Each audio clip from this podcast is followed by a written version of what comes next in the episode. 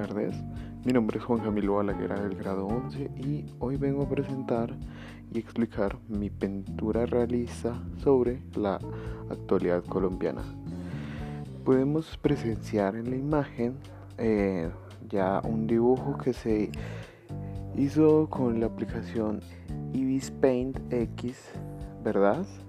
Y fue un dibujo trabajado con sombras y con con lápiz eh, y obviamente con figuras que se utilizan en la aplicación para dar partes como a la bandera y a la bandera de Colombia que lleva el personaje que estaríamos representando como el presidente.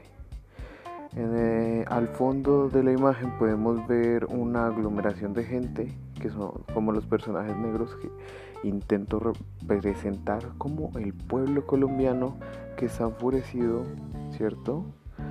Por todas las incompetencias que está generando el gobierno con la gente de bajos recursos o de por sí con personas que no estén viviendo una buena situación económica y familiar.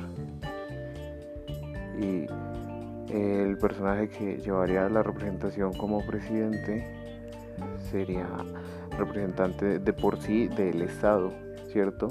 Y él dice, hablemos viejos, obviamente rindiéndose ya que según él sabe que no puede hacer nada en contra de el pueblo ya enfurecido y lo que hace eh, que lleva atrás pues es un cuchillo que dice reformas tributarias no solamente haciendo burla a lo que el Estado ha estado intentando plantear, como las reformas tributarias que son las ayudas a las minorías del país, ¿cierto?